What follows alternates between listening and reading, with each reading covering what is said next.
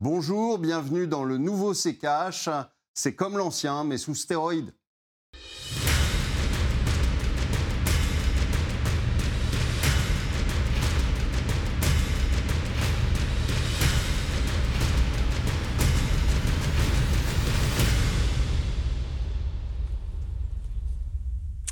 Bonjour à tous et bienvenue dans C'est Cash. Votre émission s'offre une nouvelle formule.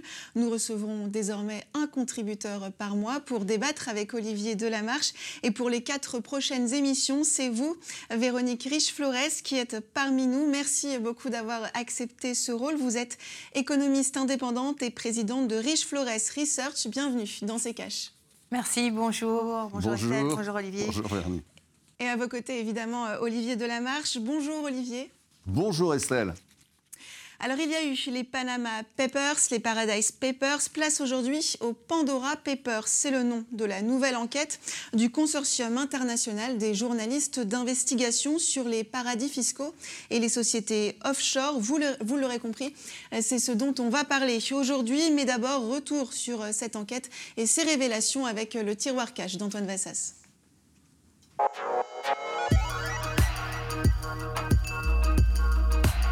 Les Pandora Papers, c'est le nouveau scandale d'évasion fiscale qui vient d'être révélé après une enquête journalistique s'appuyant sur une fuite de plusieurs millions de documents issus de sociétés de services financiers installées dans des paradis fiscaux. Des milliardaires, des célébrités, mais surtout des responsables politiques de différents pays auraient eu ainsi recours à ces sociétés pour dissimuler avoirs et transactions et échapper à des taxes. On trouve ainsi des personnalités bien connues comme Dominique Strauss-Kahn, Tony Blair, l'ancien Premier ministre britannique, les présidents équatoriens, chypriotes, ukrainiens et d'autres. Il y a même Shakira et Claudia Schiffer. Shakira quand même. Le scandale est total. Enfin, pas vraiment, puisque finalement, la plupart de ces démarches d'évasion fiscale, je mets des guillemets, qui représenteraient plusieurs milliers de milliards de dollars, seraient en fait euh, légales pour la plupart. Et au-delà de faire condamner les personnes incriminées, l'ICIG, l'International Consortium of Investigative Journalists, qui a sorti l'enquête, chercherait surtout à mettre en évidence un certain décalage entre les discours anticorruption de certains politiques et leur capacité parfois à pratiquer l'évasion fiscale. En France, cela pourrait permettre en tout cas à Bercy de récupérer quelques millions avec quelques contrôles fiscaux bien sentis, avec les Panama Papers, révélés aussi par l'ICIG en 2016. La France a récupéré jusqu'à présent 126 millions d'euros avec 50 redressements sur la base de 519 contrôles fiscaux. Olivier, des sociétés offshore dans des paradis fiscaux pour échapper à l'impôt, rien de nouveau sous le soleil finalement. Non, moi j'aurais plutôt appelé ça Pipo Papers parce que euh, franchement euh, c'est du plus haut ridicule. Euh, cette fuite probablement est organisée par les services de renseignement américains et anglais qui se gardent bien d'ailleurs de mettre un seul Américain dans cette liste, euh, comme si euh, c'était tous des oies blanches aux États-Unis. Euh, je rappelle tout de même que dans la catégorie lessiveuse, vous avez plusieurs États américains qui fonctionnent très bien, dont l'ancien État euh, du président américain, qui est le Delaware. Donc euh, euh, arrêtons un petit peu ce, genre de plaisanterie. Ça vise en effet des gens qui, pour l'instant, ne plaisent pas au gouvernement américain et ils s'amusent à balancer ce genre d'informations. Si vous voulez, la plupart, comme l'a dit Antoine dans son, dans son tiroir cash, vous avez la plupart de ces, de ces opérations qui sont en fait parfaitement légales et on pointe du doigt des gens qui, euh, en effet, ont, euh, avec un, montage fiscal, euh, acheté divers actifs, mais il n'y a rien de nouveau sous le soleil et, et franchement, de temps en temps, on vous montre ça pour faire diversion et pour que vous pensiez pendant ce temps-là pas à la hausse du carburant ou autre chose. Alors je rappelle tout de même Olivier qu'on ne sait pas euh, d'où vient cette fuite, que le consortium a indiqué qu'il s'agissait euh, d'une source anonyme. Alors je vous le disais, il y a eu les Panama Papers il y a cinq ans, les Paradise Papers un an après, l'Open Lux, l'enquête du monde sur le Luxembourg, le journal qui qualifiait d'ailleurs le pays de paradis fiscal au cœur de l'Union européenne en février dernier, et aujourd'hui donc les Pandora Papers. Véronique Riche-Flores, qu'est-ce qu'il y a de différent cette fois dans cette enquête selon vous? Euh, il n'y a pas grand-chose de différent, si ce n'est qu'effectivement, on prend conscience, enfin, on prend conscience, euh, on, révèle effectivement un système dans lequel euh, il y a probablement, enfin, incontestablement, de plus en plus de fuites devant l'impôt, de plus en plus de corrections et de plus en plus de difficultés des gouvernements à avoir un, un brin de contrôle sur ces masses d'argent qui circulent. donc, j'entends bien ce que suggère Olivier. Et, effectivement, euh, je pense qu'il a probablement raison. En tout cas, on peut recevoir euh, son argument. Il n'en reste pas moins que du point de vue de l'économiste que je suis, voire euh, de la citoyenne, entre guillemets, que, je peux être à mes temps perdus, eh bien, on, est face à un, vrai, un vrai problème de société euh, qui, euh, qui est celui effectivement de constater l'absence totale de, euh, de contrôle sur ces masses d'argent. Alors bien évidemment, après à peu près dix années de quantitative easing, c'est-à-dire d'injection de liquidités dans les proportions qu'on a connues par les banques centrales, forcément, moi j'ai tendance à faire le lien entre les effets de ces politiques monétaires sur la circulation de l'argent, d'une ouverture extraordinaire des frontières hein, qui a certes quelques atouts, mais euh, qui surtout permet euh, des, opérations frauduleuses à, des niveaux qui, qui posent quand même problème, qui posent incontestablement question et qui sont des dangers pour les démocraties. voilà. à titre d'exemple, je citerai un, chiffre qu'on n'a peut-être pas en tête. Aux États-Unis, alors on n'est pas dans les Pandora ou les Panama Papers, hein, mais aux États-Unis, vous avez aujourd'hui 30% des transactions immobilières qui se font en cash valise de cash. Hein. Euh, et euh, pour la petite histoire, j'ai même eu personnellement un de mes beaux-frères qui m'a proposé, me dit, je t'achète ton appartement, que je te paye cash. moi, dans la petite tête de français, je me dis, mais qu'est-ce que je ferais avec une valise de cash en France? Et euh, voilà, donc ça dépasse quand même l'entendement, mais ça montre qu'effectivement, tout ce cash qui circule est probablement pas toujours très propre et ne vient pas toujours d'endroits très, très précis et a pour destination également des des endroits qu'on a du mal à, à, suivre en tout cas. Alors est-ce qu'on peut réguler ça? Je ne crois pas vraiment. En tout cas pour l'instant, il faudrait qu'un un des dirigeants de la planète mette un gros coup de poing sur la table ou un gros coup de pied dans la fourmilière. Je ne vois pas lequel pourrait prendre ce risque compte tenu des intérêts des uns et des autres dans ces histoires. Alors ce système dont on parle hein, dans les euh, Pandora Papers, c'est le monde du offshore. On les appelle aussi les sociétés écrans. Selon l'OCDE, en 2019, 11 300 milliards de dollars, euh, soit 10 000 milliards d'euros, étaient détenus dans des places offshore. Olivier, mis à part la non-transparence euh, qu'offrent les sociétés offshore, initialement, à quoi servent-elles? Ah bah, Justement, à anonymiser le,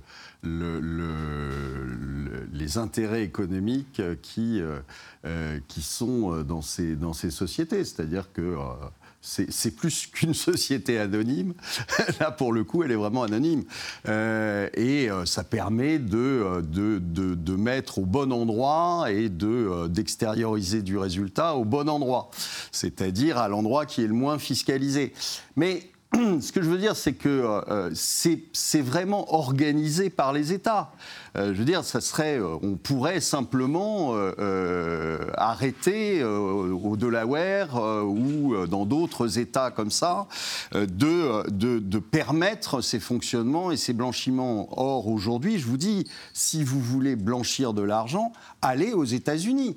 Or, les États-Unis se targuent d'être, je vous dis, plus blanc que blanc puisque euh, aucun, euh, aucun Pandora ni aucun Panama Papers n'a touché un seul Américain. vous n'allez pas me faire croire que, alors que ces États sont des, spécialistes des sociétés offshore, si vous voulez. Donc, ne, ne pensez pas une seconde que derrière les mots, il y a une réelle volonté. Il n'y en a pas de volonté. Euh, sinon, on, on, les aurait fermés depuis très longtemps et on aurait empêché ça depuis très longtemps. Donc, euh, c'est un espèce de double discours. C'est exactement le même qu'on tenait, euh, souvenez-vous, avec l'Irlande l'Irlande, qui était une organisation qui a été mise au sein de l'Europe pour justement défiscaliser les entreprises, qui, euh, quand elles, quand elles mettaient euh, leur, leur siège ou en tout cas une filiale en, Irlande, permettait de passer le résultat imposé à 7-8%. et, et c'est resté comme ça. Et c'était bien une volonté, volonté de l'Europe et volonté plusieurs fois réaffiché et maintenu, puisque au moment où les banques irlandaises ont été en grave difficulté, on les a aidés. Mais on n'a pas demandé de contrepartie. Hein. On n'a pas demandé qu'on relève les impôts à ce moment-là. Donc, euh, euh, si on l'avait voulu, on aurait pu. Euh, on ne l'a pas voulu et donc on a continué. Et donc tout ça sont, sont des déclarations, je vous dis, pour, euh, pour faire diversion et puis pour continuer bien tranquillement les petites affaires en cours. Olivier, euh, les Pandora Papers ont tout de même mis en évidence le Dakota du Sud comme étant un paradis fiscal. Donc l'enquête implique aussi les États-Unis. C'est pas tout à fait exact. Est-ce que vous avez quelqu'un de cité américain? Non. Non, vous avez des gens qui gênent plutôt euh, euh, le, enfin peut-être pas Shakira, mais qui gênent le pouvoir américain. Mais euh, la pauvre Shakira, elle s'est fait prendre là-dedans. C'était juste pour afficher un nom connu. Mais, mais sinon, c'est, je vous dis, c'est une blague. Est-ce que vous pensez sérieusement que demain, le Dakota du Sud va arrêter ses, pratiques et qu'on va lui faire arrêter ses pratiques? Non, pas du tout. Ça va continuer comme, comme avant. Donc, euh, je, crois qu'il y, a vraiment, c'est du, du marketing politique, si vous voulez, pas autre chose. Véronique riche vous êtes d'accord? C'est du marketing politique? Alors, je ne l'ai pas analysé comme ça, mais je dois dire que j'ai passé moins de temps sans doute qu'Olivier à, décrypter ce qu'il y avait dans, ce rapport. Hein. Mais euh, euh, on peut dire, euh, il, me semble qu'à la suite des Pandora Papers ou d'un de ces rapports, on, a fait une liste, une blacklist, non, des États euh, qui étaient euh, à bannir. Donc, on voit bien que ces listes et ces, ces, actions politiques ne servent à rien, en l'occurrence, et que ce sont des écrans de fumée. Donc, oui, est-ce que, alors, est-ce qu'il y a une manipulation, une volonté affirmée? J'en suis beaucoup moins sûre. en revanche, qui est une, une, un manque de volonté ou tout simplement une absence totale de l'attitude des différents États pour faire, euh, pour stopper euh, ces, euh, ces, phénomènes, là j'en suis absolument convaincue. Et rappelez-vous, même, même au sujet de l'histoire de la fiscalité minimale des entreprises, quand la présidente, la première secrétaire au Trésor, Janet Yellen, américaine nous dit il faut un plancher ou un taux minimal d'imposition, mais les États-Unis ne peuvent pas l'imposer seul parce que ce serait trop dangereux à cause de la concurrence, quand même les États-Unis qui nous parlent. Hein.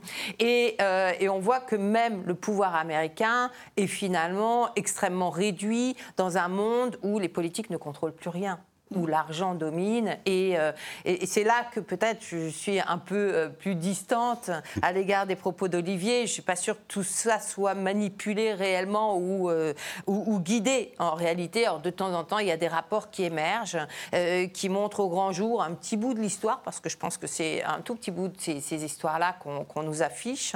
mais ça change absolument rien, effectivement. C'est systémique.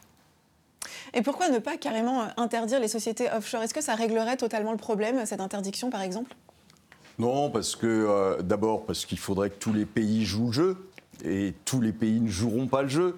Donc euh, finalement, euh, quand on regarde un petit peu la, la carte, chacun a gardé son petit, euh, son petit paradis fiscal. Donc et, vous en avez aux États-Unis, vous en avez en Chine, vous en avez dans, le, dans le restant de l'Asie aussi, enfin vous en avez partout. Et donc vous avez des discours en disant c'est pas bien, etc. Et puis derrière, vous avez des, des, des, pays qui fonctionnent encore avec, avec ces paradis fiscaux. Donc je vous dis, il y a pas de, y a pas, on pourrait les, les, interdire, mais vous aurez toujours une zone qui, euh, euh, qui fonctionnera, qui continuera à fonctionner comme ça, et donc euh, toutes les sociétés qui auront fermé ailleurs iront se, transporter dans une autre zone. Et puis, à partir du moment où vous avez ce qu'on appelle la libre circulation des capitaux partout dans le monde, et aujourd'hui, il suffit d'appuyer sur un bouton et vous faites tourner trois fois quelques milliards autour de la Terre, eh bien, ne pensez pas que vous allez pouvoir arrêter ça parce que, euh, parce que vous aurez toujours un pays qui va dire oui, mais enfin bon, moi je, garde mon paradis fiscal, hein, euh, je me fiche des autres, et, euh, et à ce moment-là, bah, vous allez avoir un, afflux de sociétés qui va arriver, qui va arriver là-bas. Donc il faudrait vraiment une volonté politique des pays les plus puissants, c'est-à-dire les États-Unis et autres, mais ils se gardent bien de le faire, puisque je vous dis, ils en ont quelques-uns en leur sein. Alors Olivier, on a tout de même vérifié hein, pendant que vous parliez, il y a effectivement euh, des Américains cités dans l'enquête euh, des Pandora Papers, des milliardaires américains. Très peu, très peu.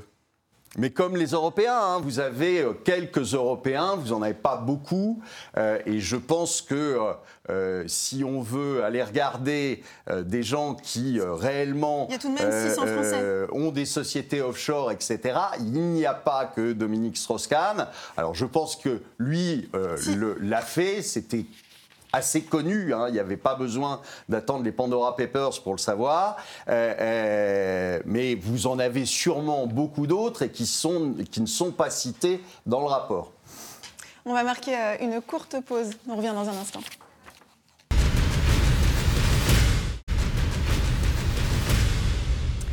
Bienvenue dans C'est si vous nous rejoignez. Au sommaire cette semaine, les Pandora Papers et aux côtés euh, d'Olivier Delamarche, notre contributrice du mois, euh, Véronique Riche-Flores, économiste indépendante et présidente de Riche-Flores Research.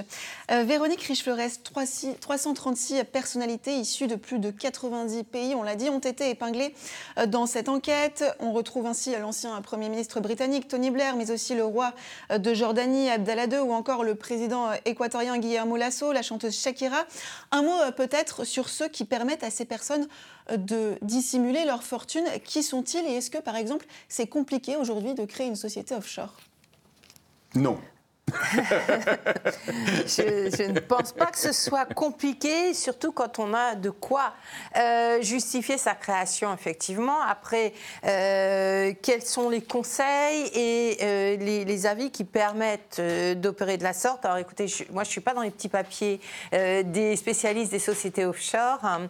et, mais vous avez dans ce type de, dans ce domaine, des tas de conseillers, de spécialistes de la fiscalité internationale et euh, des, des, façons de contourner surtout euh, la fiscalité des uns et des autres. Hein. Et je pense que euh, ce n'est absolument pas. D'abord, c'est un métier qui probablement est encore très, très payant et très prospère, hein, et que c'est probablement pas très difficile dès lors qu'on a les bons contacts. Alors malheureusement, je ne peux pas vous en dire plus parce que moi, je n'ai pas ces contacts, hein, et ce n'est pas en faisant de la recherche macroéconomique que j'ai une chance de connaître ce milieu. Olivier? Non, c'est assez simple. Vous avez des, avocats internationaux euh, en fiscalité qui, euh, qui vous montrent ça très bien, très facilement. Euh, et c'est fait, c'est fait croyez-moi, en quelques jours. Donc, c'est pas un problème. Mais évidemment, c'est ce que dit Véronique. C'est-à-dire, c'est c'est à la portée de gens qui ont, qui ont des réseaux, qui connaissent parfaitement les, les personnes chez qui il faut aller pour faire ça. Mais vous avez euh, euh, vous avez aujourd'hui beaucoup de, beaucoup de places qui font ça. Vous savez, très bien que, par exemple, euh, Dubaï est, est, un spot pour beaucoup d'influenceurs, etc. Alors on essaie de les rattraper après parce que on a les moyens quand même de leur expliquer que toute leur activité est faite en France, donc ça serait bien qu'ils payent des impôts en France. Mais vous avez beaucoup de, spots comme ça, et je pense qu'ils ils sont suffisamment malins pour se refiler les adresses des gens qui vont leur monter ça aux petits oignons.